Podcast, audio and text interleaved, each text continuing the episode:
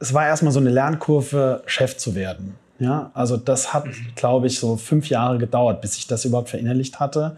Ja, dass man auch Vorgaben geben muss und eben sagen muss, okay, das ist mein Weg und den möchte ich gehen und in diese Richtung geht's jetzt. Und dass das auch klar kommuniziert ist.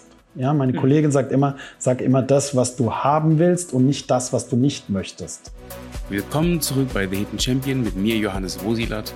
Ich interviewe Unternehmer und das persönlich und nah. Hallo und willkommen zu einer neuen Folge von The Hidden Champion. Heute lernen wir Daniel Jäger kennen, der sich der Gesundheit seiner Patienten, dem Wohl seiner Mitarbeiter und der stetigen Weiterentwicklung seiner Praxis verschrieben hat. Von einer kleinen Einrichtung im Dorfzentrum zu einem zahnmedizinischen Zentrum der Extraklasse mit 1400 Quadratmeter Praxis. Wie er das geschafft hat und was für ein Mensch man dafür sein muss, das erfahren wir jetzt von Daniel selbst. Viel Spaß und falls ihr mehr davon hören wollt, dann folgt gerne unserem Podcast, denn euer Feedback hilft uns in Zukunft noch geileren Content für euch zu produzieren. Vielen Dank dafür. Euer Johannes von The Hidden Champion. Jetzt geht's los. Keine Angst, das Intro kann ich nicht versemmeln. Das macht nämlich eine KI für mich. Und ich werde das Intro für ähm, die äh, Interviews sind tatsächlich nicht mehr von mir, sondern ich texte die nur noch ein. Okay, interessant. Und dann kommt ein Video raus. Völlig spooky. Ja, das ist wirklich spooky. Das ist wirklich verrückt. Also KI ist wirklich verrückt. Ich bin auch gespannt, was das da in der Zahnmedizin noch passieren wird. Ich glaube nicht, dass der Zahnarzt ersetzbar ist. Ähm, das wird auch nicht in Zukunft so sein. Aber weißt du? nein. Also die persönliche Bindung. Das ist, das ist eine Tatsache, die ähm, die Investoren gemerkt haben, dass die, dass die Zahnärzte aufgekauft haben, weil sie gesagt mhm. haben, super Rendite funktioniert, ist ein, ein Konzept, was funktioniert, aber es ist sehr zahnarztabhängig und auch inhaberabhängig. Und ähm, das haben die gemerkt, es ist nicht ersetzbar so einfach, dass du einfach sagst, ich kaufe eine Praxis, besetze da jetzt drei, vier andere Zahnärzte und ähm, das ist austauschbar, weil doch eine Patientenbindung da ist und das ist ein großes Aufhänger für uns, weil wir eine gewisse Größe einfach haben, mhm. dass wir sagen, die Patienten sollen bei einem Behandler bleiben, da werden sie versorgt, da, den kennen sie und da ist eine Vertrauensbasis da. Und das ist, glaube ich, eine, ein großer Punkt. Mhm. mhm. Deswegen gehen die Investoren jetzt mehr auf Tierärzte. Da ist es so, wenn du mit deinem Hund oder mit deiner Katze zum Tierarzt gehst, ist dir es eigentlich egal, ob du den jetzt schon zweimal gesehen hast oder nur einmal. Ja? Aber dem Hund vielleicht nicht. Dem Hund vielleicht nicht, aber den fragt ja niemand. Ja. Und, äh, ja. und ganz lustig, weil jetzt Hund und Katze beim Tierarzt, ja, fällt mir gerade noch ein, ist es so, dass man mittlerweile, dass der Tierarzt doppelt so viel bekommt für die Beratung und fürs Zahnziehen als der Zahnarzt beim Privatversicherten. Ist es ein Witz? Nein, das ist kein Witz. Es ist Tatsache. Die GOT, die Gebührenordnung für Tierärzte, ist vor zwei oder drei Jahren angehoben worden um 40 Prozent. Genau mit den Begründungen Personalkosten, Energiekosten, gesteigerte Materialkosten, Miete etc. Ja? Mhm. Aber die GOZ, die Gebührenordnung für Zahnärzte nicht. Und es ist wirklich kein Witz. Der Tierarzt kriegt doppelt so viel Geld ja, wie beim privatversicherten Patienten. Für die Beratung und, und für die Entfernung eines Zahns bei der Katze. Und äh, wie sieht es denn aus? Willst du dich jetzt umschulen? Oder? Ich versuche es. Ja, ich habe leider eine Pferdeallergie, ja, so eine Pferdehaarallergie, sonst könnte ich umschulen. Ja. Äh, Hunde mag ich, mit Katzen komme ich nicht so zurecht. Ja. Deswegen, und wir müssen die Räumlichkeiten noch mal ein bisschen verändern. Ja, da sind wir nicht ja, drauf wenn vorbereitet. Wenn ihr so ein Gaul reinspaziert, das wird ein bisschen schwierig mit dem dritten, mit dem dritten Obergeschoss. wir können das Erdgeschoss noch umbauen, das wäre ebenerdig, das wird gehen. Nee, ich glaube, das sollen die Tierärzte das bleibt, machen. Das bleibt bei Menschen. Ja, wir müssen, ja glaube ich, macht Sinn. Wir müssen andere Wege finden, einfach als Zahnärzte, wie man dann, wie man der Gebührenordnung entgegentreten kann oder damit spielen kann. Ja, hast du da eine Idee? Oder? Ich habe, es gibt äh, Ideen, die sind jetzt nicht von mir. Ja, ähm, wir haben ja den Paragraph 2 Absatz 1 in der GOZ. Das heißt, okay. es gibt die Möglichkeit, mit dem Patienten eine individuelle Vereinbarung zu machen, mhm. um eben über den 3,5-fachen Faktor hinauszugehen. Ja, das machen wir schon seit Jahren, ähm, weil wir, weil die, unsere Gebührenordnung von 2000 11 ist, also die aktuelle, die wir haben. Das heißt, mhm. sie sind jetzt schon zwölf Jahre alt. Und damals war es zum Beispiel so, dass Füllungspositionen ja schon um fast 40 Prozent abgewertet wurden gegenüber der alten äh, Gebührenordnung. Ja? Und das müssen wir ausgleichen. Und deswegen gehen wir über einen 3,5-fachen Faktor hinaus. um das auszugleichen. Es ist aber immer noch so, dass der 2,3-fache, das ist der Mittelsatz, immer noch der meist abgerechnete Ab, ähm, Faktor ist in der, in der Abrechnung allgemein. Es gibt ja so Statistiken, mhm. wie die Zahnärzte mhm. abrechnen. Und ähm, das ist eigentlich pervers, wenn man es vergleicht mit dem AOK-Versicherten, müsste man die in den äh, AOK heißt dann gesetzlich versichert. Das heißt, dann musst du alle Positionen im 3,86-fachen Faktor berechnen, um das gleiche zu bekommen wie beim Kassenpatienten.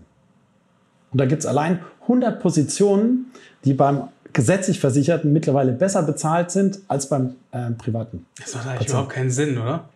Wenn man es einfach anheben würde, hätte man das Problem nicht. Genau, anheben, natürlich ist es in der Medizin noch viel dramatischer. Da ist es ja so, dass, also die subventionieren ja ihr ganzes System über die Privatversicherten. Da ist es auch so, dass teilweise der 2,3-fache wirklich auch das 2,3-fache des Kassensatzes ist. Aber im zahnärztlichen Bereich ist das in der Tat nicht so.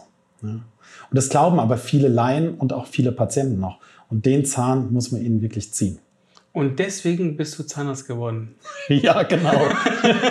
genau. Und um Porsche um zu fahren. Zahn zu ziehen, meine ich. Achso, achso, nee, ich habe gedacht, wir versuchen jetzt alle Vorurteile gleich, um den Zahn zu ziehen. Das ist tatsächlich was, was ich sehr ungern mache. Zähne ziehen, ja. das finde ich sehr unbefriedigend. Ja? Ähm, ich habe ich hab eine Kollegin. Also lieber Zahnerhaltung. Lieber Zahnerhaltung, ja. ähm, das finde ich auch, ist unser Job und das sollte auch im Fokus stehen. Deswegen mhm. gehört zu uns, bei uns im Praxiskonzept zum Beispiel Prophylaxe steht an erster Stelle. Mhm. Ja, weil das ist für mich die Grundlage für Zahnerhalt, was du gesagt hast, und eben auch die Grundlage für eine gute Zahnmedizin. Ja, wenn überall der Schmotter noch hängt, das Zahnfleisch entzündet ist, kann ich auch keine gute Füllung machen. Ja, also ich sage den Patienten immer so, das ist wie wenn sie zum, im Auto zum Lackierer fahren und sagen, und das Auto ist dreckig, ja, und sagen, machen Sie mir einen neuen Lack drauf. Mhm. Oder eine Delle oder so. Genau, ist, ja.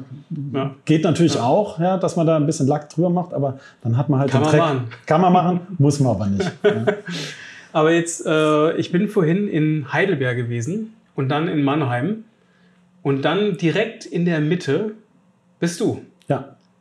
Und ich muss sagen, ich dachte, mein erster Eindruck war, boah, das ist ja gar nicht in der Stadt, und als ich dann das gesehen habe auf Google Maps, ist es eigentlich mega geil gelegen. Ja. Wahrscheinlich extrem viele äh, Pendler, die auch zu dir kommen, oder? Die quasi zwischen den Heidelberg, Weinheim, was noch genau, dabei? Genau, Wiesloch. Wir haben Wiesloch. auch viele Patienten, die in, Stuttgart, Frankfurt arbeiten, zum Beispiel auch Pendler, ja, die unser Angebot nutzen. Mhm. Ähm, zu sagen, ich komme morgens um sieben, also wir haben Sprechstunde von sieben bis 20 Uhr jeden Tag. Außer samstags, dann haben wir von neun bis 13 Uhr offen. Mhm. Und ähm, das funktioniert natürlich nur, weil wir in gewisser Weise, äh, weil wir ein rotierendes System haben und natürlich abwechselnd. Zum Glück muss ich nicht 13 Stunden am Tag am Stuhl arbeiten. Das, das wäre heavy. Das wäre sehr anstrengend. Ich finde schon acht Stunden, die wir arbeiten, sehr anstrengend, wenn man eine Präzisionsarbeit äh, machen möchte. Aber um auf deine Frage zurückzukommen, die, der Standort war wirklich für uns, also es war in gewisser Weise vorgegeben, weil, weil mein Vater schon 1979 die Praxis gegründet, gegründet hat im Ortskern. Ja, also in Friedrichsfeld ganz klassischerweise mhm. in so einem Mehrfamilienhaus, zwei Wohnungen zusammengelegt. Es waren vier Behandlungszimmer, dann kam ein fünftes mit dazu. Ähm, ein ganz kleines Eigenlabor mit dabei, Sozialraum und so weiter. Und die sind im Grunde aus allen, also die oder wir sind aus allen Nähten schon geplatzt. Mhm. Und ähm, dann war, bin ich irgendwann, nicht irgendwann, ich bin 2000, ähm, jetzt muss ich selbst überlegen, 4, 5, 6 dazugekommen und auch mhm. eingestiegen dann in die Praxis. Und ich ja, hab, warst du da? Das ist gemein, die Frage. Ich weiß. Ähm, ich bin 77er Baujahr, das, ist, das muss man hochrechnen. Da war ich 28. Ja? Okay, also 28 fertig. Ähm, ich hoffe, es stimmt, was wir ausgerechnet haben. Ich habe keinen Taschenrechner. Ich bin so schlecht im Rechnen. Egal. Ähm, auf jeden Fall war ich noch recht jung und ähm, bin dann damit eingestiegen. Und ich habe tatsächlich irgendwann gemerkt, es ist nicht meine Praxis. Ja, es ist die Praxis mhm. meines Vaters. Der hat die gegründet und ähm, ich, es gab immer so ein paar Begegnungen mit Leuten, die mich inspiriert haben, wo ich Ideen mitgenommen habe oder ich habe irgendwo was gesehen. Ich habe uns immer so ein bisschen mit der ich komme aus der Gastronomie, ich habe lange in der Gastronomie gearbeitet, mhm. ja, und habe da so eine gewisse Affinität auch zu Hotels und so weiter. Und da habe ich uns eigentlich immer gesehen in diesem Dienstleistungssektor und immer überlegt, was kann ich besser machen.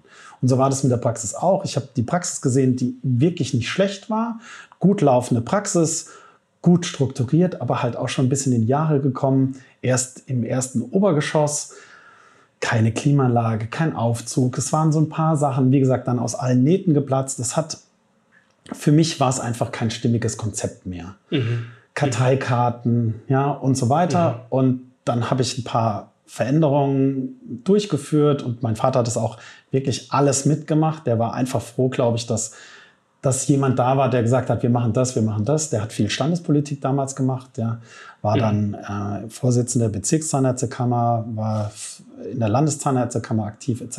Okay, okay. Und hat da viel Zeit verbracht. Und ich habe dann eben jung, dynamisch, erfolglos viel Zeit in der Praxis verbracht. Ähm, und habe versucht, diese Sachen zu strukturieren. Und ich habe mhm. aber irgendwann gemerkt, jetzt kommen wir ans Ende von, mhm. von den Ideen, die ich eigentlich habe. Und dann hatten wir, oder ich hatte tatsächlich die verrückte Idee, ähm, dann einfach zu sagen, wir, wir starten nochmal neu und was ist das Konzept für die Zukunft? Ja? Mhm. Und das war dann im Grunde 2007, 2008 haben wir mit der Planung angefangen und deswegen sind wir hier rausgekommen, weil es einfach, also raus heißt, wir sind im Industriegebiet oder am, Rande eines Industriegebiets. So, ich nenne es so, sage ich mal, die Grenze zwischen Industriegebiet und Wohngebiet. Mhm. Ähm, direkt an der ähm, ja, Erreichbarkeit, ja, wo wir einfach gut erreichbar sind. Und das, jetzt kommen wir wieder zur Frage, ich bin ein bisschen abgeschwenkt, die Aber du im Grunde, wie wird? Darf sein.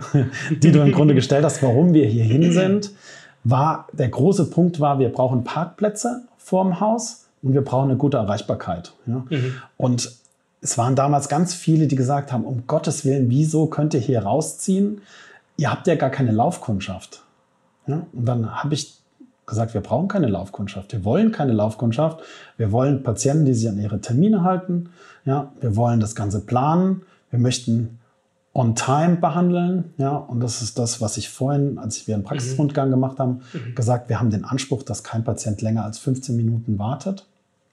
Ähm, und das schafft man nur, wenn man eben eine Bestellpraxis ist. Mhm. Mhm. Das heißt, hier kommen auch wirklich Leute ganz bewusst mit Termin, nicht zufällig vorbei, sondern Termin ausgemacht. Ge geplant, geplant, geplant, Termin ausgemacht ja. und ähm, dann auch behandelt. ja, mal eben vorbeilaufen geht hier, glaube ich, auch ein bisschen schwierig. Genau, das ist auch ja. wirklich nicht gewollt. Ja. Also wenn es können natürlich, es gibt immer Notfallpatienten bei uns, das ist auch ein Anspruch, den wir haben. Mhm. Notfallpatient wird immer am gleichen Tag behandelt. Mhm. Also Notfallpatient heißt Schmerzpatient. Mhm. Das ist ja kein Notfall wie jetzt äh, im Krankenhaus oder was. Ja? Das ist ein Schmerzpatient, aber der kommt am gleichen Tag dran. Auch da ist es so, dass wir versuchen, den gleichen Behandler äh, hinzubekommen. Aber wenn jetzt bei einer Kollegin oder einem Kollegen eine Lücke ist oder es eben besser in den Terminplaner mhm. passt, dann kommt, kriegt er den äh, Termin dort. Mhm. Wie, wie deichselt ihr das? Wenn ihr zum Beispiel ihr komplett ausgelastet seid und es kommt ein Schmerzpatient, würde ihr auch dann mal nach Öffnungszeiten äh, behandelt? Oder wie, wie, wie schafft ihr das zu, zu organisieren? Genau, nach Öffnungszeiten müssen wir nicht. Ja. Wie gesagt, durch, durch unsere lange Öffnungszeit von 7 bis 20 Uhr ist es so, dass wir im Grunde immer irgendwo Zeit finden, ja, mhm. zumindest die Schmerzbehandlung durchzuführen, so dass der Patient schmerzfrei nach Hause geht. Ähm, das wird dann halt parallel einge eingeplant dann. Wenn jetzt wirklich alles voll sein sollte, ähm, gibt es aber Behandlungen, wo man abschätzen kann, okay, da braucht der Behandler vielleicht nicht so viel Zeit oder ja, ja. man kann sich einteilen, dass das nach einer Präparation, also wenn man den Zahn in Form bringt, ähm, dann die Mitarbeiterin zum Beispiel äh, das Provisorium herstellt, mhm. dass wir dann den Schmerzpatienten einplanen. Ja, und das funktioniert eigentlich ganz gut. Was ich spannend finde, du hast ja vorhin ein bisschen erzählt beim Rundgang, wie du gewachsen bist. Und ihr hattet ja einen Stock gehabt. Genau. Wie groß ist ein Stock? Das waren so die, die das jetzt nur hören, ja. mal dieses Größenverhältnis realisieren. Wie viel hat ein Stock bei, bei dir? Also es sind 400 Quadratmeter pro Stock. Ja. Ähm, wir haben angefangen mit äh, dem ersten Stock mit 400 Quadratmeter, also roundabout, ja, plus dann nochmal eine Hälfte eines Stocks plus nochmal 200 Quadratmeter, also fast auf 600 Quadratmeter wir Praxis aufgemacht. Was das war so, die Eröffnung, ne? Das war die Eröffnung. Von zwei Wohnungen Genau, fünf Zimmer, ja, ähm, die wir Krass, hatten. Ja. Und dann hatten wir sieben Zimmer, also fünf Behandlungszimmer plus zwei OP-Zimmer, mhm. plus Ähm, also OP-Zimmer ist natürlich der falsche Begriff. Eingriffsräume ist das Mhm. Richtige, weil OP würde bedeuten besondere Klimaanlage, Unterdruck etc. Aber es sind Mhm. Eingriffsräume, wo wir eben besonders steril arbeiten, also noch steriler als steril. Mhm. Ähm, und ähm, zwei Prophylaxezimmer in unserem ähm, Prophylaxezentrum. Das haben wir absichtlich ausgelagert, einfach, ähm, dass da, also eine Prophylaxe ist immer eine medizinische Notwendigkeit, ja, und auch ähm, wir wollten aber trotzdem da, ich will nicht sagen Wellness-Charakter, aber einfach, dass die Patienten jetzt nicht das Gefühl haben, sie kriegen einen Zahn gezogen, ja, sondern dass sie halt wissen, da gehen sie regelmäßig hin, es kommt zur Kontrolle. Also das ist ja auch das Konzept im Grunde, ja, dass man, dass die Patienten so durchsaniert sind, dass die nur noch zur Prophylaxe und zur Kontrolle kommen. Ja? Gar nicht mehr zu Notfällen Ganz oder genau. Entzündungen oder. Genau, und das wollen wir eben Ja. verhindern. Und das ist eben einmal die Basis, aber eben auch der dauerhafte Recall ist das Entscheidende. War das dein Konzept von Anfang an? Ja, das ist tatsächlich, hat das mein Vater schon immer so gemacht. Ja, Ah, das war okay. immer ganz klar, dass man eine gute Prophylaxe braucht, um eben dann den Rest zu machen. Und das ist auch jetzt ja ein Trend im Grunde geworden. Ja, dass die, die Vorsorge, ja, ist ja jetzt ein Megatrend im Grunde. Ist es ja schon seit Jahren. Aber es kommt jetzt immer mehr in die Köpfe auch der Patienten an. Also von Wohnhaus zu 600 Quadratmeter. Ja. Und jetzt sind es aber nicht mehr nur eineinhalb Stockwerke, sondern ich kam hier rein, dachte mir, war mir erster Stock, zweiter. Du sagtest mir, komm in den dritten, Genau. wo der Konferenzraum ist, in dem wir auch heute sitzen. Ja. Ähm, also für diejenigen, die sich angucken, ähm, das ist der Konferenzraum. Und das heißt, du hast dich ja weiter auf 1200 oder sogar noch mehr. Genau, es sind jetzt, ähm, also wenn wir jetzt die letzte Ausbaustufe, wo wir jetzt noch dran sind, verwirklicht haben, sind wir auf 1400 Quadratmeter. Das war ein Ziel oder hat sich das einfach ge- ergeben? Es war schon ein Ziel, also ich hatte eine, eine Vision, das war im Grunde die ähm, alles unter einem Dach.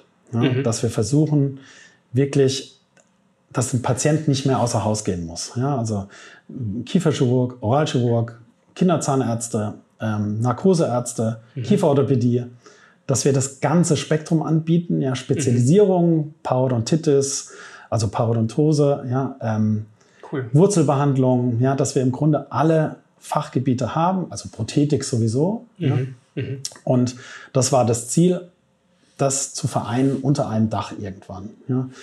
Dass das so groß wird, habe ich tatsächlich auch nicht vor Augen gehabt. Es war damals schon größenwahnsinnig gefühlt, ja, mit den Mit den 600, 600. anzufangen. Mhm. Ja. Wir waren zu zweit, mein Vater und ich, Mhm. und haben dann noch einen Kollegen, der jetzt mein Partner ist, ähm, mit dazugenommen und ähm, haben im Grunde zu dritt angefangen und dann hat sich das so ergeben. Ja, dann ist eine Kollegin auf uns zugekommen und hat gesagt, sie würde gerne Kinderzahnheilkunde machen. Dann haben wir das angeb- angeboten und dann haben wir gemerkt, wir brauchen noch einen und so ist das organisch gewachsen. Also wir sind wirklich keine investorengeführte Praxis, sondern inhabergeführte Praxis und es ist nach und nach gewachsen. Wir haben ähm, angefangen, erster Stock, zweiter Stock Prophylaxe. Dann kam irgendwann unsere Vermieterin auf uns zu und hat gesagt, hier, sie hätte im dritten Stock Räumlichkeiten, ob wir das mit dazu nehmen wollen. Dann haben wir wirklich lange überlegt, sollen wir die Verwaltung auslagern, haben, sind dann diesen Schritt gegangen, weil wir keinen Besprechungsraum mehr hatten, Mhm. ja, wo wir einfach, wir haben immer wieder die Notwendigkeit gemerkt, uns zu verändern. Ja, aufgrund der Größe. Wir haben dann irgendwann, ich nenne es mal so die, diese kritische Größe ab 30 Leuten gesprengt, 25, 30 Leuten, dass wir gemerkt haben, wir brauchen eine zusätzliche Ebene, weil ich das als Geschäftsführer, bin ich ja nicht in dem Sinne, ja, als zahnärztlicher Leiter, ja, Mhm. das nicht mehr hinbekomme, ja, und dann haben wir eine Praxismanagerin installiert, die eben viele Aufgaben übernommen hat. Ähm, Top. Ja, Genau, und das waren aber so Lernprozesse. Ja. Dann habe ich mich mit vielen ebenso großen oder größeren Praxen ausgetauscht, habe da hospitiert, habe mir das angeschaut, wie haben die das strukturiert, ja, und habe da auch wieder Ideen mitgenommen. Dann bin ich auf Fortbildung mit den Leuten ins Gespräch gekommen. Da habe ich immer so ein bisschen Inspiration gezogen. Ich lese gern Fachzeitschriften und so. Ähm, und war dann immer auf dieses Unternehmertum, war ich eigentlich immer schon, hat mich interessiert. Mhm. Mhm. Und ähm, ja, so hat sich das entwickelt. Und wie gesagt, haben wir dann das, den dritten Stock mit dazu genommen. Und dann haben wir den ersten Stock, also das Erdgeschoss mit dazu genommen. Das stimmt gar nicht. Das hatten wir zuerst mit dazu genommen. Entschuldigung. Da, wo war- jetzt eine Baustelle ist? Nee, da, wo es dann hochgeht, ne? Genau, wo, Ja, okay. wo jetzt das Labor ist. Da Ja, haben wir genau. nämlich das Labor eröffnet. 2012 war das dann. Da haben wir das Labor eröffnet, mit einem Techniker angefangen. Ja.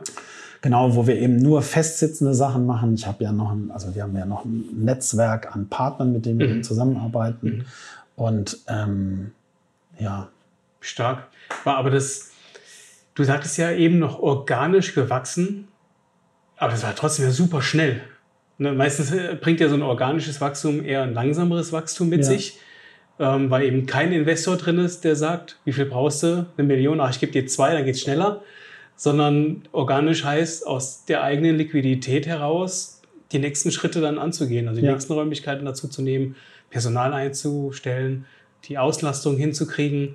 Das, das geht ja nicht so eben. Wie war denn da die Herangehensweise, auch dann diese Patienten auch mitwachsen zu lassen? Habt ihr da spezielles Marketing gemacht oder? Also wir haben ähm, eben das, das, was ich vorhin meinte, wir haben eben auch ganz tolle Partner, mit denen wir zusammenarbeiten. Das ist auch ein Prozess gewesen, ja, dass man eben mit einem Partner anfängt. Den habe ich dann kennengelernt, auch auf einer Fortbildung. Ich bin, ähm, bin so ein Mensch, der sehr schnell ähm, begeisterungsfähig ist. Und, ja. und dann ähm, habe ich da jemanden kennengelernt, dann haben wir mit denen zusammengearbeitet. Dann haben wir gemerkt, das zwei, drei Jahre, das funktioniert ganz, schon mal ganz gut. Ja, das war eine Veränderung. Aber wir haben gemerkt, wir kommen dann wieder an Grenzen. Ja, ähm, und dann habe ich jemand Neues kennengelernt. Ja, das, Fügt sich dann das auch. fügt sich dann auch so. Tatsächlich ist es so. Ja, und es, ich kenne so diesen Spruch, gute Leute kennen, lernen, lernen sich dann wieder, also gute Leute kennen wieder gute Leute. Ja, und dann haben wir über die Marketingfirma zum Beispiel unseren Steuerberater kennengelernt und so hat sich das irgendwie weiterentwickelt. Jetzt arbeiten wir mit dem Steuerberater zusammen, ja, weil der wirklich top ist, arbeiten aber nicht mehr mit der Marketingfirma zusammen und haben jetzt eine andere. Ja. Ähm, und die begleitet uns jetzt schon sehr lange und die sind auch, das sind zwei Jungs, mit denen wir wirklich jetzt toll zusammenarbeiten. Da ist eine Freundschaft entstanden, die innovativ sind, wir, die uns weiterbringen, ja, wo ein Brainstorming da ist. Tim und Daniel dann. Genau. Ja, genau, Ja, ja. Langenstein und Reichenthaler. Ja, Ja. Ähm, und das ist, das ist so ein gegenseitiges Befruchten. Dann rufe ich Ja. da an und sage, hör zu, Daniel, ich habe die und die Idee, was können wir daraus machen? Dann setzen wir uns zusammen. Er schreibt es dann immer schön auf, weil wir fallen dann die Ideen beim Autofahren ein oder wenn ich mit dem Hund spazieren gehe. Also du haust ihm dann per WhatsApp dann zu. Genau, oder Sprachnachricht oder schreibe ihm eine Nachricht und so. Ja. Also die, da ist der Daniel nicht der einzig Leidtragende, das ist auch tatsächlich mein Praxismanagement, die dann halt irgendwie nachts noch eine E-Mail bekommen oder ähm, Ja. Also die müssen sie nachts natürlich nicht beantworten, aber dann Es ist von dir weg. ist es von mir, genau, dann ist Ja. es aus dem Kopf. Darum geht es ja auch. Ne? Genau, ja, dass die Ideen nicht verloren gehen. Ja. Und ähm, ja, so ist das, so ist das gewachsen. Ja. Und wie gesagt, dann kamen halt einfach, die Patienten kamen über Mund-zu-Mund-Propaganda, ja, eine ganze Zeit lang, sehr, sehr lange. Ähm, 30 Prozent, also wir messen das auch, ja, über unseren Anamnesebogen. Und mittlerweile haben wir aber eben auch 30 Prozent äh, Patienten, die über Google kommen, ja, über die uns gezielt suchen. Dir gefallen unsere Inhalte? Dann kannst du uns ganz einfach unterstützen. Abonniere unseren Kanal, folge uns, hinterlasse, wenn dir was gefällt, auch gerne einen Kommentar. Und wenn du glaubst, dass anderen Menschen dieser Inhalt gefallen könnte, teile den Link. Tausend Dank dafür. Das ist stark. Ja. Ja. Ja, und mit diesen 30 Prozent, wenn man kein Marketing machen würde, würden die nicht kommen. Ja, Das heißt, das ist dann auch das Wachstum letzten Endes. Mit, ja, aber auch mit, gut, die andere 30 Prozent sind ja auch nicht zu vernachlässigen. genau. Ja, okay. Ja, also es äh, funktioniert gut. Mhm. Ja, das, also Mund-zu-Mund-Propaganda ist nach wie vor ein große, großes Thema. Ich glaube, das ist auch immer so ein, so ein kleines, so ein Bild, was viele haben. Ich muss in die Stadt, weil da viel los ist. Hm. Aber genau dieses viel los führt auch ganz oft dazu, dass Leute nicht kommen, weil die keine Parkplätze, Parkplätze kriegen, Verkehr. Ich meine, das hört sich immer erst so banal an. Aber wenn, wenn man überlegt, jetzt mal nach Mannheim reinzufahren, so in einer Stunde, wie viel Uhr haben wir? 15 Uhr? 16? Ja, genau. So, das kann schnell gehen, aber es kann aber halt auch eine Stunde länger dauern. Genau, Ja. und du suchst halt Parkplatz oder gehst ins Parkhaus. Ja, Ja. Und dann sind drei Stunden rum, bis wir da bist. genau. Ja, und das ist genau dieses, wo ich einfach sage, es hat keiner mehr Zeit, auch eine Stunde im Wartezimmer zu sitzen. Ja? Ja. Also die Zeiten sind rum. Ja? Also nach einer Viertelstunde fragen die Patienten, ist irgendwas passiert oder äh, mhm. haben sie mich vergessen? Ja? Ähm, das kommt ganz selten vor, wenn jetzt mal so ein besagter Schmerzpatient irgendwie dazwischenkommt. Aber ansonsten versuchen wir on time zu arbeiten. Ja, es ja. ist nicht immer alles planbar, aber wir versuchen das. Hm. Was ist so deine größte Challenge, die du hast oder hattest? Meine größte Challenge.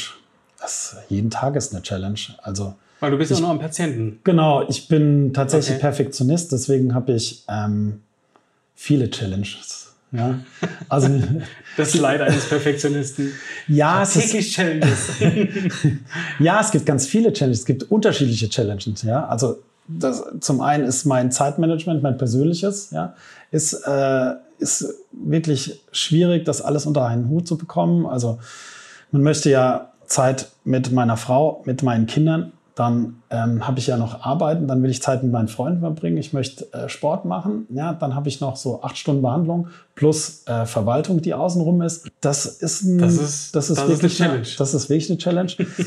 dann, äh, ich meine, was das Arbeiten angeht, habe ich ja auch nochmal eine Challenge. Das heißt, ähm, was ich vorhin gesagt habe, Perfektionist, ich überlege tatsächlich immer, was hätte ich besser machen können, ja, und ähm, diese Erwartungshaltung von den Patienten, dass auch immer alles sofort klappen muss, das stresst mich auch teilweise, muss ich sagen, ja?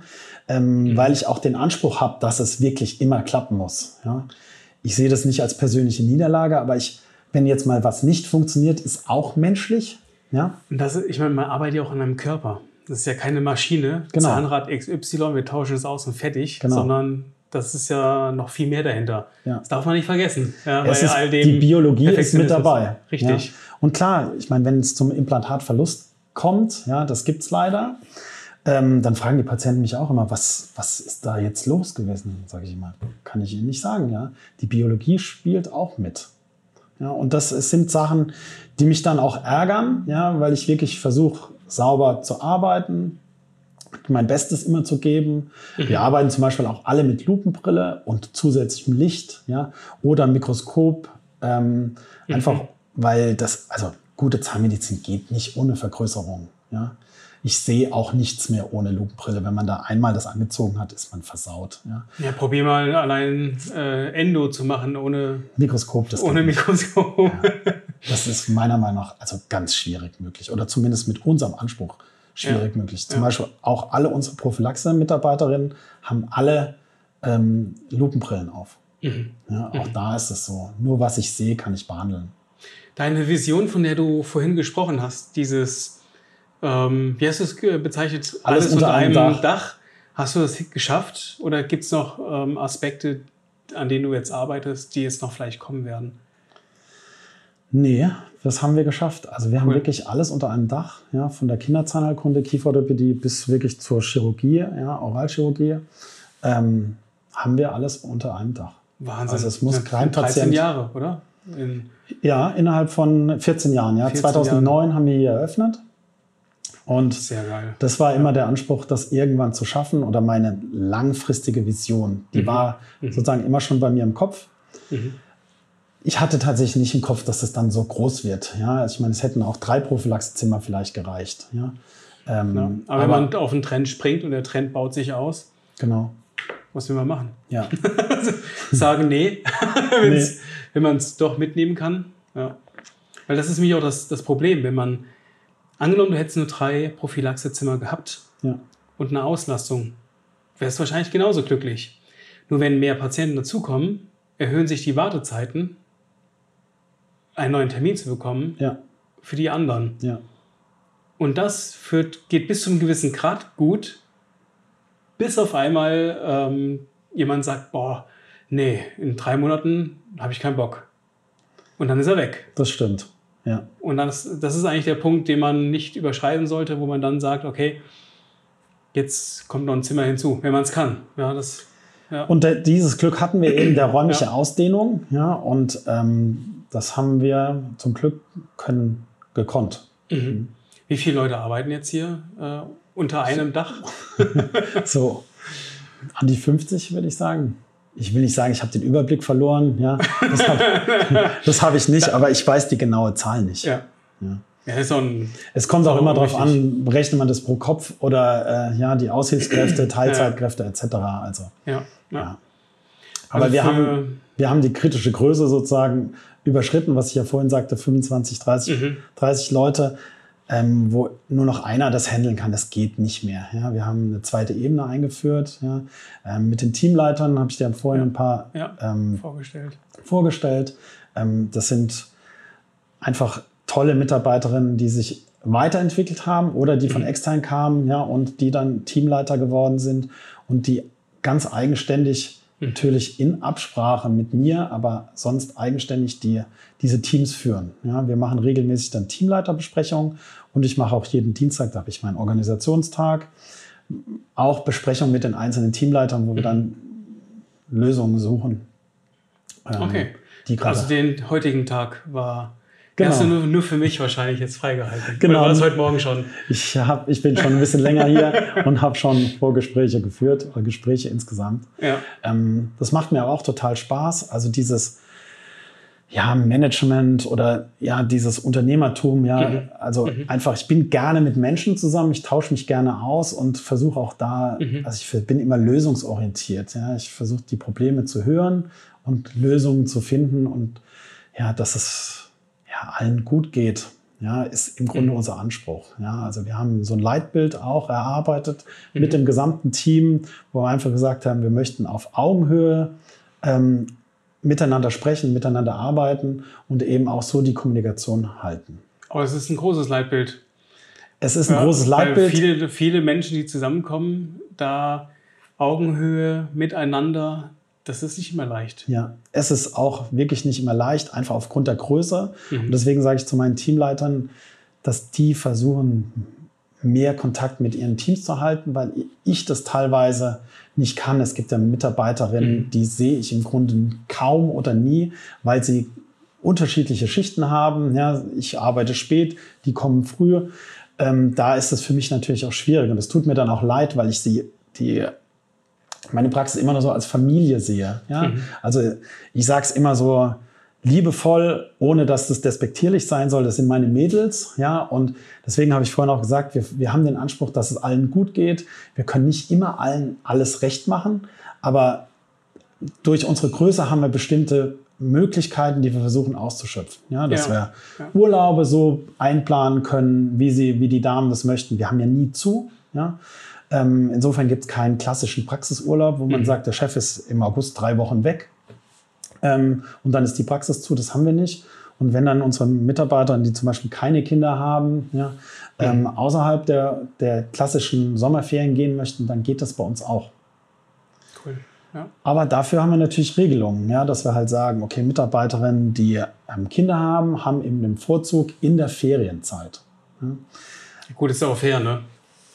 Weil Das- das, Das ist unser Anspruch. ist der, die einzige Möglichkeit, Urlaub zu nehmen. Genau. Tatsächlich. Ja, Und deswegen ja. ist es unser Anspruch. Aber Mhm. wir versuchen eben alles klar zu kommunizieren, das festzuhalten, auch schriftlich festzuhalten, so dass es jeder im Bedarfsfall auch nachlesen kann. Mhm. Ja, unser QM, wo dann die Leute darauf zugreifen können und eben schauen können oder eben auch, und das ist mir noch viel lieber, wenn sie ihren Teamleiter fragen und sagen, wie sieht es denn aus? Ich würde da gerne Urlaub nehmen. Mhm. Ja. Wie, wie, wie handhabst du das mit Weiterbildung? Weil es geht ja auch immer darum, die Teams besser zu machen. ja, Wie, wie schaffst du das? wir Bei versuchen. 50 Leuten ist ja nicht äh, unerheblich. Ja, also das ist ein großer Punkt. Ähm, wir versuchen die Mitarbeiterinnen auch über Fortbildungen Mhm. zu motivieren und auch an die pra Praxis zu binden. Ähm, da gibt es gewisse Möglichkeiten. Wir machen sowohl externe als auch interne Fortbildungen, ja? ähm, dass wir auch ähm, mit den Teamleitern, dass die Teamleiter von anderen, ich nenne sie jetzt einfach mal Abteilungen, ja, Abrechnung, der Assistenz was beibringt, ja, wie man dokumentiert etc. Oder eben auch das Labor an Modellen zeigt, was ist zu beachten bei der Abdrucknahme und so weiter. Da ist so viel Wissen auch innerhalb der Praxis da, das versuchen wir dann eben weiterzugeben. Wir haben ja auch viele Mitarbeiterinnen, die ganz lange eben schon bei uns sind. Und das sind sozusagen unsere alten Hasen, ohne dass ich das äh, Alter werten möchte der Damen. Ja. Die auch schon mit deinem Dad wahrscheinlich auch zusammengearbeitet Genau, haben. oder? habe ich auch, haben wir Ja. auch Mitarbeiterinnen. Da sind zwar jetzt schon viele in Rente gegangen, die jetzt mit Ja. meinem Vater zusammengearbeitet haben, ähm, aber es gibt einfach ganz viel Wissen bei uns in der Praxis Mhm. und das versuchen wir weiterzugeben, aber eben auch über externe Fortbildung. Es mhm. waren jetzt gerade zwei Mitarbeiterinnen auf eine Kinderschulung, das heißt für, mit unserer Kinderzahnärztin. Mhm. Ja, die sind im Team Kinderzahnarztpraxis äh, sozusagen und da machen die spezielle Weiterbildung, die machen sie dann extern und bringen eben dieses Wissen mit und im Idealfall wird es dann noch weitergeben an die anderen Kollegen, was man da noch gelernt hat. Spannend. Habt ihr auch einen eigenen ähm, Videokurs, sage ich mal vorsichtig? Äh, also es gibt ja je, also ich habe das, ich, ich kenne das jetzt zum Beispiel nur aus Konzernen, ja. dass gewisse Trainings zu gewissen äh, Verantwortungen absolviert werden und diese Trainings sind alle online und per Video äh, festgehalten, dass alle, die irgendwann zu dem Punkt kommen, immer das Gleiche dann absolvieren ja. und man nicht das extern an andere Trainer immer wieder vergibt, sondern ja. man hat einmal das Know-how in der Firma und darin bleibt es dann auch. Habt also das ist ein meiner, meiner Träume noch, ja, ja, dass wir genau das machen. Okay. Ähm, das Problem ist natürlich die Aufmerksamkeit der Mitarbeiterin zu binden, dass diese, diese Videofilme nicht zu lang werden. Ja, wenn du so einen Videofilm hast, Du weißt ja selber von mhm. TikTok, ähm, Instagram etc., was es gibt, dass du halt. Acht Sekunden Aufmerksamkeit? Acht Sekunden Aufmerksamkeit, genau. Und wenn dann so ein Ding 30 Minuten lang ist, ja, ja, dann kriegst du das auch schwierig transportiert. Aber es ist wirklich einer meiner Wünsche, dass wir das noch mehr machen, ja, dass wir digitaler werden. Ähm, es gibt ja diesen Satz, Papier kann brennen. Ja? Deswegen versuchen wir da auch immer mehr digitaler zu werden, ja. ähm, alles zu hinterlegen. Also wir sind ja schon digital, also mhm. wir haben im Grunde nur noch so Sachen, die wir, ähm, die wir dokumentieren müssen, wie Anamnesebögen, ähm, Aufklärungsbögen, mhm. Abrechnungsbögen mhm. etc., die wir im ersten Schritt unterschreiben lassen und dann einscannen. Das ist ein bisschen umständlich, aber teilweise ist da auch unsere ähm, Zahnarztsoftware, die wir haben, zu mhm. rudimentär will ich nicht sagen, aber noch nicht auf dem neuesten Schritt. Schritt, Schritt. Ja, Schnitt. Schnitt. Schritt. Jetzt an dieser Stand. Stelle. Stand. Auf neuesten Stand. Genau, aber wir machen einen Schnitt an dieser Stelle. Ja, auf dem neuesten Stand. Und ein Schritt geht's Genau, dann Sie sind noch einen Schritt zurück. Das war das, was ich gesucht habe. Ja, und wir, genau. Das bleibt drin. Das bleibt so drin. und wir versuchen eben digital ja, zu arbeiten. Also es ist ja. ja auch unmöglich. Wir könnten nicht mit analogen Patientenkarteien arbeiten. Stell dir das mal vor, wir haben einen Patienten, der kommt hierher, ja, kriegt vielleicht ja, ja. die Kontrolluntersuchung im ersten Obergeschoss, geht ins zweite Obergeschoss, kriegt da die Prophylaxe, geht danach in die Kieferorthopädie, ja, hat da noch einen Termin ähm, und kriegt dann im Labor eine Krone gemacht. Ja. Und danach geht die Karteikarte, würde in die Abrechnung gehen.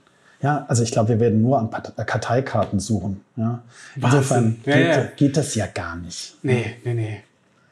Unvorstellbar. Nee. Also da hättest du 100 Leute. Ja, genau. Und 50, die nur Part äh, Karteikarten suchen, Patienten tragen und äh, wohin bringen. Ja, genau.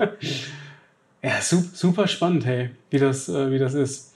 Wie, ähm, wie, wie schaffst du es dann, dich auch rauszunehmen aus diesem Praxisalltag, wo du ja auch trotz allem auch noch am Patienten bist, weil du Bock hast? Wie, wie schaffst du das alles?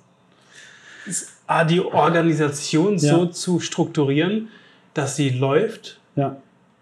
Und auf der anderen Seite bist ja auch nicht jemand, der dann 14 Stunden arbeitet, dafür hast du einen zu geraden Rücken. das liegt am Training. ja, ja. Aber wie, wie, wie schaffst du das? Also gibst also, du viel ab? Ja, das musste ich auch erst lernen. Ja, mhm. dieses Abgeben. Also es hat, es war erstmal so eine Lernkurve, Chef zu werden. Ja, also das hat, mhm. glaube ich, so fünf Jahre gedauert, bis ich das überhaupt verinnerlicht hatte. Ja, dass man auch eine Vorgaben geben muss und eben sagen muss, okay, das ist mein Weg und den möchte ich gehen und in diese Richtung geht's jetzt und dass das auch klar kommuniziert ist. Ja, meine mhm. Kollegin sagt immer, sag immer das, was du haben willst und nicht das, was du nicht möchtest. Ja, und das habe ich erst lernen müssen, dass ich gesagt habe, ich würde es gern so und so haben mhm. und ähm, ich muss sagen, es hat sich durch mein derzeitiges Praxismanagement, die Tina und die Sophia, die das eben jetzt machen, ähm, unheimlich viel geändert, die sehr konsequent sind und sehr nachhaltig und auch mir so ein bisschen auf die Füße treten. Ich bin eher so der visionäre Typ, der sagt, wir müssen das und das und das machen, ja, und mhm. die setzen das dann tatsächlich auch um, ja. Und das in Zusammenarbeit mit den Teamleitern, die auch da reingewachsen sind teilweise, die ähm, wo eben ganz viele Sachen laufen, wie Urlaubsplanung, was ich gesagt habe. Mhm. Ich, ich habe, glaube ich, seit Jahren keine Urlaubsplanung mehr gesehen. Ja, ich reiche meinen Urlaub wie ein Mitarbeiter ein und sage, ich hätte gern an den den Tagen frei. Ja. Kann auch schon mal, äh, Chef, ist nicht. ist nicht. Ähm, das gibt's auch mal. Ich bin in meinem Urlaub auch schon mal eingesprungen, wenn ein Kollege oder eine Kollegin krank ist. Das ist tatsächlich jetzt häufiger vorgekommen. Ähm, aber ähm, es gibt dann einfach auch eine Rückmeldung. Das heißt, hier sind schon zwei andere Ärzte äh, im Urlaub, müssen sie an dem Tag, weil die anderen zwei wollen oder können nur da. Mhm. Ähm, das gibt's okay. mal, aber ähm, ich kriege selten einen Wunsch abgeschlagen. Ja. ähm, das ist dein Charme. genau. Ähm, auf jeden Fall, wie gesagt, über, die, über die, das Praxismanagement, die einfach das gut und also wirklich sauber planen und hinbekommen und dann eben die, die dauerhafte Kommunikation mit den Teamleitern. Ja, das mhm. ist dieses Zusammenspiel und es gibt, wie gesagt, einfach Sachen, die bekomme ich überhaupt gar nicht mehr mit, was mir teilweise leid tut, weil ich dann auch zum Perfektionismus kommt ein gewisser Kontrollfreak, der mit dazukommt. Ja. Mhm. Ähm, aber ich versuche mich, ich bin Teamleitung Behandler und dann versuche ich mich mehr so auf die Behandler zu konzentrieren und gebe denen ganz viel Feedback. Ähm, und da das ist auch ein, dienstags habe ich jede, im Wechsel alle zwei Wochen jeden Behandler sozusagen bei mir und dann besprechen wir einfach Patientenfälle. Ja, wie würdest du das machen? Mhm. Ähm, Gibt es da, was, was sagst du zu meiner Planung? Und das ähm, finde ich total schön, jungen Kollegen, die eben auch mal so waren wie ich, ja, mein Wissen weiterzugeben, ja, und mhm. mit denen eben zu diskutieren, sollen wir es so machen, sollen wir es so machen. Und das macht es jetzt wieder spannend. Also da, da, schließt sich wieder der Kreis, alles unter einem Dach, mhm. weil wir dann einfach, ich hatte gerade vorhin eben das Gespräch mit einer Kollegin, dann habe ich gesagt, das würde ich gerne mit unserer Kieferorthopädin nochmal besprechen, ja, weil die ist die Fachfrau dafür, die soll sich bitte anschauen, was die sagt, ja, wie wir das lösen können, ja. Und das ist wirklich das Schöne, diese Kombination und dieses Zusammenarbeiten. Ja. Ich kann sie anrufen und kann sagen, Juliane, kannst du bitte mal runterkommen? Ähm, also runter, weil sie im zweiten Obergeschoss ist und ich bin im ersten Obergeschoss und ich komme komm mal runter oder ich komme hoch, ja, je nachdem, ob der, wo der Patient eben sitzt. Und dann schauen wir eben zusammen uns den Patientenfall an und dann sagt sie zu mir, hier die Lücke, lass, sollen wir sie offen lassen, setzen wir dann Implantat, wie ist die weitere Versorgung, mhm. machen wir einen Composite-Aufbau zum mhm. Lückenschluss und so weiter. Und das ist eine unheimliche schöne Zusammenarbeit. Ja, und da, mhm. wie gesagt, da schließt sich der Kreis. Ja, das, was ich vorhin sagte, wir versuchen auf Augenhöhe zu arbeiten, sowohl mit den Kollegen alle. Ja, ich war letzt auf einer Fortbildung eben auch von Röcker und äh, Langenstein und mhm. ähm, Reichenthaler. Und ähm, da war eben eine meiner Assistentinnen da. Und dann habe ich gesagt, hallo, ich bin der Kollege ähm, von, der, von der besagten Dame. Und dann hat sie im Nachhinein zu mir gesagt, ich bin ja gar nicht deine Kollegin, ja, ich bin doch deine, deine Angestellte, ich bin doch dein Assistenzzahnarzt. Und dann habe ich gesagt, nein, du bist für mich meine Kollegin und du bist ja auch meine Kollegin. Wir arbeiten auf Augenhöhe. Das Einzige, was ich vorweg habe, ist 20 Jahre Berufserfahrung. Ja? Und, that's sie, mhm. und that's it, genau. Mhm. Ja? Und, mhm. und das ist wirklich so, was ich versuche zu leben. Ja? Und wir versuchen das mhm. auch so innerhalb der Praxis, dass wir eine lockere Atmosphäre haben. Ja? Also Gut, die Zeiten, dass man irgendwie Mitarbeitern rum angebrüllt hat oder Instrumentarium geworfen hat, ist sowieso rum. Ja. Gab's das echt? Das gab's. Aber keine Skalpelle, oder? Keine Skalpelle, aber Instrumentarium, ja. Ähm, ich kann es nicht erzählen, wo ich das erlebt habe. Okay, lassen wir das. Und, ähm, hast du denn vorher gearbeitet? Nein, kann man in meinem Lebenslauf googeln. Ja. Ähm, genau.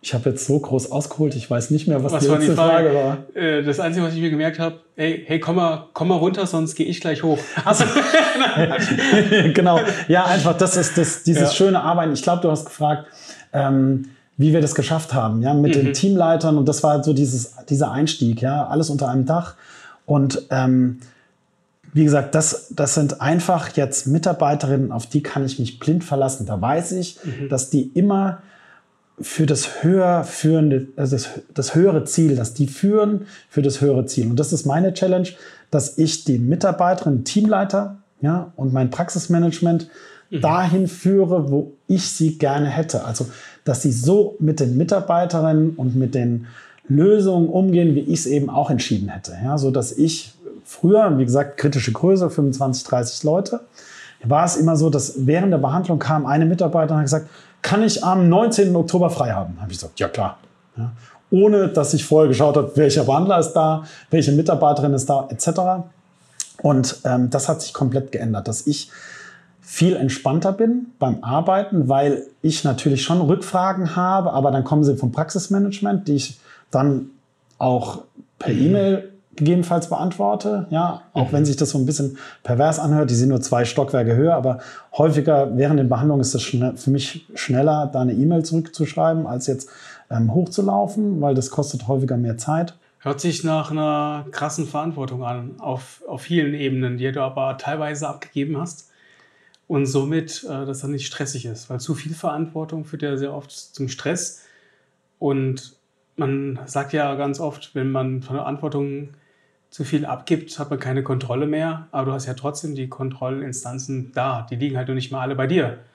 Sondern genau, sondern bei den bei Teamleitern den und dann ja. eben bei den Besprechungen, die wir dann eben machen. Und da ja ja. besprechen wir auch einfach Sachen, was ist gut gelaufen, was nicht. Also wir haben da, wir haben schon in unseren Teamleiter-Meetings haben wir äh, Tops, die es gibt, also die wir abarbeiten. Es wird auch digital vorbereitet, ja, mhm. dass, dass jeder weiß, was wird heute besprochen. Da kann man auch die Tops mit einbringen und sagen, ich würde gern darüber sprechen, darüber. Das ist dann interdisziplinär sozusagen zwischen den einzelnen äh, mhm. Teamleitern. Mhm. Aber innerhalb dann, wenn ich die, die Teamleiter einzeln dann ähm, die Besprechung habe, dann sagen wir einfach, was gibt es tagesaktuell an Geschehen, was ist passiert, was ist gut gelaufen, was ist nicht so gut gelaufen, dass wir da einfach stark in der Kommunikation bleiben. Mhm. Ist dein Ziel auch, dass du irgendwann nicht mehr am Patienten bist? Das Ziel habe ich tatsächlich immer noch. Mhm. Ich bin total gerne am Patienten, aber ich merke, dass der Perfektionismus, das Alter und eben auch dieses... Wieso 28 hast du gesagt? 29. Ja. ja. Ähm, ähm, dass das schon anstrengend ist, ja, mit diesem ganzen Außenrum, ja, also ich bin bestimmt jeden Tag zehn Stunden in der Praxis, ja, und das heißt halt einfach außenrum ähm, noch viel Organisation und eben auch währenddessen, ja. Mhm. Ja, doch, das äh, intensive zehn Stunden sind anstrengend. Ja, weil ja. ich dann halt auch während der Behandlung ja. immer telefoniere. Ja, also ich glaube, meine Mitarbeiterinnen denken, ich würde die ganze Zeit YouTube-Videos anschauen oder Instagram oder weiß ich was. Aber nur bei den Narkosepatienten, oder? ja, genau. Ein, Zahn, äh, ein Auge auf den Zahn, den anderen aufs Handy. ähm, Nee, weil das halt einfach, ja, für mich das dann ein tolles Medium, wo ich zwischendrin dann einfach WhatsApp schreiben kann, ähm, E-Mails schreiben kann, ja, kurz mhm. telefonieren und da bin ich einfach im Austausch mit ganz vielen Leuten und das mhm. macht es aber halt natürlich auch nochmal zusätzlich anstrengend. Ähm, worauf bist du denn so richtig stolz, besonders stolz? Besonders stolz? Worauf bist du besonders Auf meine stolz? Familie bin ich besonders stolz. Die sind gut gelungen. Ja? ja? Für den bisschen Einsatz, den ich gebracht habe, war das gut. Ja. Ähm, Wie viele nein, Kinder hast du? Zwei. Zwei. Ja. ja. Dann der, mein Sohn Henry, der ist 13 mhm. und die Luise, die ist 10. Ja. Mhm. Ähm, also das war, das ist wirklich toll. Ja. ja. Also das macht echt, das macht wirklich Spaß. Ich bin schon mit Leidenschaft Vater, glaube ich, würde ich sagen. Das ist auch eine es war aber auch deine Verantwortung dann zu sagen, ich will aber auch Zeit mit meiner Familie haben. Ja, das war ein ganz großes Thema für mich. Deswegen, also ich habe nicht sehr lange gewartet, aber ich bin mit 33 Vater geworden, ja, weil mhm. das für mich so ähm, ein wichtiger Aspekt einfach war. Ich wollte meine Familie ernähren können, ja, und mhm. In, du hast es ja vorhin gesagt, das ist ja auch eine gewisse Verantwortung, wenn man dann organisch wächst. Ja, es ist ja immer noch eine große finanzielle Verantwortung. Ja, das ist ja alles fremdfinanziert im Grunde, ja, über Bankkredite. Und das sind schon, also in den ersten Jahren habe ich schlecht geschlafen. Es gibt auch immer noch Zeiten, wo ich schlecht schlafe, wo ich einfach denke, okay, was kann man besser machen? Ja, was funktioniert gerade nicht? Dann sind wieder Mitarbeiterinnen krank, es sagen Patienten ab, weil wieder Krankheitswelle, Corona-Zeit war äh, ganz furchtbar. Mhm. Ähm, das ist schon dieses Unternehmertum, wo man einfach drin hängt. Ja? Mhm. Ähm, und wenn das halt dein eigener Laden ist, dann gehst du, stehst du mit dem auf und gehst auch mit dem ins Bett. Ja? Und ich glaube, das ist auch etwas, was man gar nicht wirklich ablegen kann. Nee, kannst so, du auch nicht. Das ist diese Verantwortung, die man hat, das eigene Baby groß zu ziehen, das, das Baby auch zu behalten. Ja. Das ist eine, eine Mordsgeschichte. Ja, mhm. ja und ähm, Ja, klar bin ich auch äh, auf, unser, auf die Praxis und unser Team stolz, was wir da jetzt hinbekommen haben und äh, wofür ich im Grunde ja jeden Tag arbeite. Ja, das ist schon, mhm. das erfüllt mich schon. Ja, also ähm, wenn du jetzt, du hast ja vorhin gesagt, du hinterfragst manchmal, was hättest du anders gemacht? Ähm, wenn ich dich jetzt fragen würde, was hättest du an gewissen Punkten anders gemacht? Wie würde deine Antwort lauten? Also für mich war es im Grunde immer passend zum richtigen Moment. Ja, kam es irgendwie, es hat sich so Sachen eben ergeben, so wie ich gesagt habe, dass unsere Vermieterin auf uns zukam und gesagt hat, möchte die nächste Ebene haben. Da waren schon natürlich Situationen dabei, wo ich gesagt habe, okay, das hätte ich nicht machen mhm. müssen oder da. Aber jetzt das große Ziel habe ich nie aus den Augen verloren. Vielleicht jetzt im Nachhinein hätte ich alles strukturierter planen können. Ich bin kein so ein Excel-Mensch. Ja, also, dass man sagt, ich muss mir jetzt hier Excel-Tabelle machen und Zielsetzung 2010, Zielsetzung 2011. Das ist vielleicht sowas, was ich im Nachhinein oder das versuche ich jetzt immer mehr zu machen, dass wir mhm. noch mehr so es gibt ja dieses Sprichwort führen nach Zahlen. Ja, das ist nicht so mein Ding. Ich versuche immer so, die Menschen zu führen und die Zahlen kommen dann irgendwie automatisch will ich nicht sagen, aber wenn man. Von alleine? Von alleine, genau. also, ähm, diese Planbarkeit, ich habe es vorhin gesagt, mit, meiner, mit meinen zwei Damen, die ich da im Praxismanagement habe, ist das sehr viel mehr gekommen, ja, dass mhm. wir uns da Ziele gesetzt haben und auch wirklich so, wirklich schauen, wo wollen wir hin, was wollen wir verbessern und auch Jahresgespräche einfach machen und sagen, okay, was ist jetzt im letzten Jahr gut gelaufen, was soll im nächsten Jahr besser laufen, an welchen Projekten möchten wir arbeiten.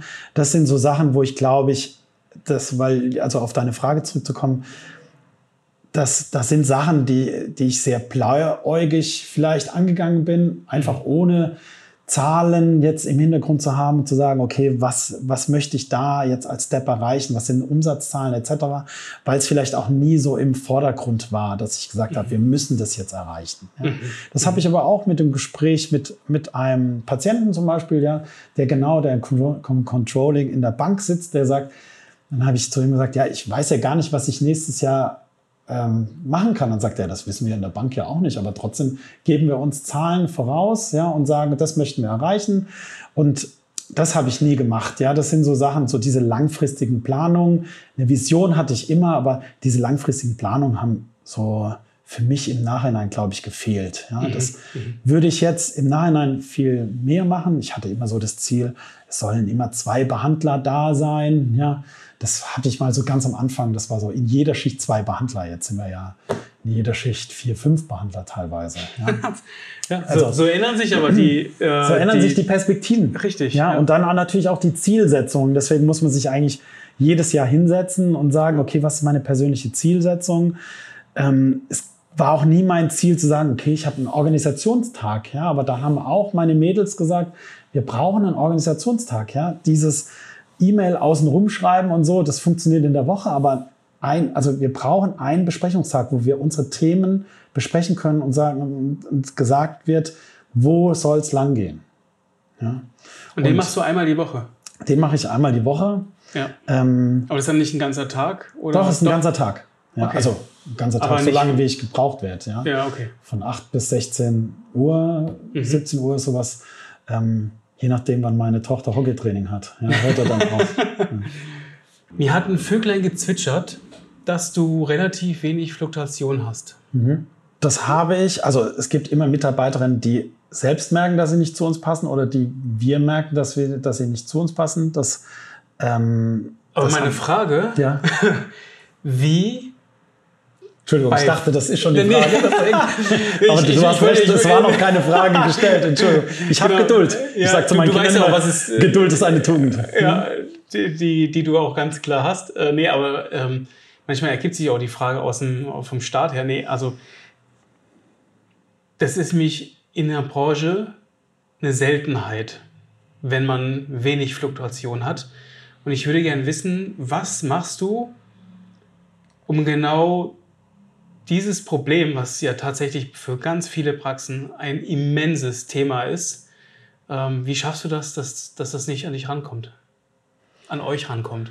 Ja, also ich glaube, euch ist da einfach der richtige Begriff. Ähm, das schaffe ich nur, indem ich einfach gut aufgestellte Teamleiterinnen habe, die ihr Team verstehen, die merken, wo es Nöte gibt, ja.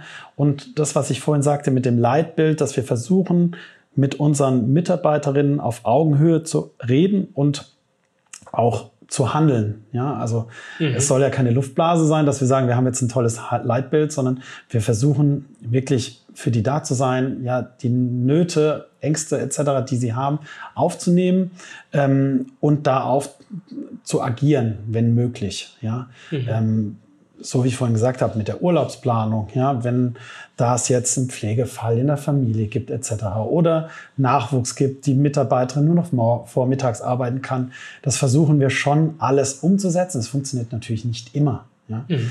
aber mhm. wir versuchen das auf die Bedürfnisse einzugehen und eben in der Kommunikation mit den Mitarbeiterinnen zu bleiben. Du sagtest Teamleiter. Ähm, sind das auch welche, die eine zahnmedizinische Ausbildung haben oder sind das wirklich Leitungspositionen, die zum Leiten da sind? Das sind zahnmedizinische Fachangestellte, die haben alle okay. den Beruf gelernt, außer unsere Leitung der ähm, mhm. Rezeption, die ist Hotelfachfrau. Das heißt, mhm. wir haben eben auch Quereinsteiger, die zu uns kommen ähm, und die dann einfach diesen, dieses Führen nach dem übergeordneten Ziel für die Praxis verinnerlichtigt haben, ja, über mhm. eben Gespräche, die einfach das für sich mitgenommen haben und sagen können, okay, jetzt wird mhm. sozusagen das geführt und wir versuchen eben im Gespräch mit den Mitarbeitern zu bleiben. Ja, das ist ein bisschen abstrakt, mhm. aber einfach dieses, was ich auch vorhin sagte, dieses Gefühl, was ich immer habe, das sind meine Mädels, das ist meine Familie, es ist meine, so, die, wir sind so eins, ja. Ähm, das versuche ich natürlich auch dem Teamleiter zu transportieren und eben auch, dass wir das eben auch an die Mitarbeiter zu transportieren. Ja, und dass, mhm. dass wir eben eine gewisse Loyalität und eben auch ähm, von den Mitarbeitern natürlich auch erwarten, ja, und dass die eben auch für mhm. uns eben da sind, so wie wir für sie eben da sein können. Ja, aber es ist tatsächlich nicht richtig greifbar, ja, aber durch dieses mhm. Familiengefühl nenne ich es einfach. Ja. Mhm. Das möchten wir das möchte ich gerne in der Praxis haben und auch vermitteln. Ich kenne viele Zahnärzte, die, die, die kleinere Teams haben, aber und die damit total happy sind, aber trotzdem auch noch, also die, die trotzdem Probleme haben, die Teams stab zu stabilisieren. Und wenn man, glaube ich, ein größeres Bild hat, eine größere Vision, dann, dann arbeitet man nicht immer im, im kleinen Problem, mhm. sondern man hat erstmal ein großes Bild und kann daraufhin auch Entscheidungen treffen. Ja. Und ich glaube, wenn man keine Vision hat, wo das hingehen soll, dann fehlen einem manchmal auch diese Zwischenschritte, die, die man manchmal benötigt, um dahin zu kommen. Das ist ein ganz wichtiger Punkt, glaube ich, was du gesagt hast mit der Vision, dass man diese Vision für sich hat, dass man die niederschreibt und dass man mhm. diese Vision aber auch seinem Team, egal wie groß es ist, weitergibt. weitergibt. Ja, weil wenn sie sie nicht kennen, wie sollen sie danach leben? Ja. ja? Und ähm, das ist, glaube ich, dann entscheidend, was du gesagt hast. Da geht es nicht um Größe, dass man sagt, ich will jetzt die größte Praxis in Deutschland sein, ja, sondern dass man genau seine Vision ja. hat. Man kann ja auch die Fanpraxis von Mönchengladbach sein. Das geht ja auch. Geht ja? auch, ja.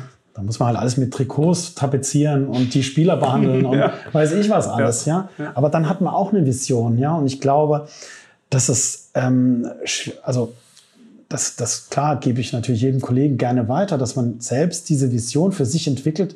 Was möchte man? Ja, man kann auch eine Vision haben zu sagen, ich will nur halbtags arbeiten, ja, oder ich möchte nur mhm. metallfreie Versorgung machen, ja. Ich will der Spezialist für Kinderzahnheilkunde sein, ja. Ich Oder bin derjenige. Bio äh, gibt's ja, habe ich auch schon eine ganz grüne Praxis war das. Genau, ja. Mit Biomaterialien. Wir sind nachhaltig, bio-zertifiziert. Keine Ahnung, das Betätigungsfeld ist ja so individuell wie die Zahnärzte selbst. Jeder Zahn, den wir ziehen, pflanzen wir einen Baum. jeder, jeder kranke Zahn steht einem gesunden Implantat im Wege. Ja. ähm, genau, also das sind unterschiedliche Visionen. Das würde ich vielleicht jetzt nicht äh, in Patienten ähm, als Patientenslogan nehmen. Aber es gibt viele Visionen und na, die Welt ist bunt und man kann daraus was machen. Aber es ist noch eine schöne Motivation. Nehmen Sie mir alle Zähne raus. Hauptsache, wir pflanzen danach einen Wald. genau. Das ist vielleicht echt das. Ich sage immer zu unseren Patienten, wir haben diesen heute ein Angebot, wenn wir fünf Zähne ziehen, ist der sechste umsonst. Aber bis jetzt wollte es noch keiner annehmen. Ja, schade eigentlich, gell? Du, das ist Dieser eine Zahn. Zack. Ja. ja, genau. Daniel, vielen Dank. Also wir müssen noch einen zweiten Termin machen. Ich glaube schon. Auf jeden Fall. Okay. War, war super interessant. Ja, vielen, vielen Dank. Dank für die Offenheit auch. Ähm, das ist nicht normal und vielen Dank dafür. Gerne. Steht auch in unserem Leitbild. Die Offenheit? Ja, dass wir offen und transparent zueinander sind. Ja. Cool. Das war's mal wieder. Vielen Dank, dass du dabei geblieben bist. Besuch uns gerne auch auf unseren Social Media Seiten und vernetze dich mit uns auf LinkedIn unter The Hidden Champion. Neben unseren Interviews posten wir regelmäßig knackige Kurzbeiträge, die dich natürlich auch zum Nachdenken anregen sollen. Lass dich inspirieren und nimm das eine oder andere Thema auch für dich mit. Denn hier gilt, lerne von den Besten und mache nur so viele Fehler wie wirklich notwendig. Kennst du jemanden, den du hier auch gerne mal hören möchtest? Dann schlage ihn uns vor, vielleicht findet sich dein Vorschlag hier bald wieder. Bis zum nächsten Mal, dein Johannes Wosilat von The Hidden Champion. Ciao.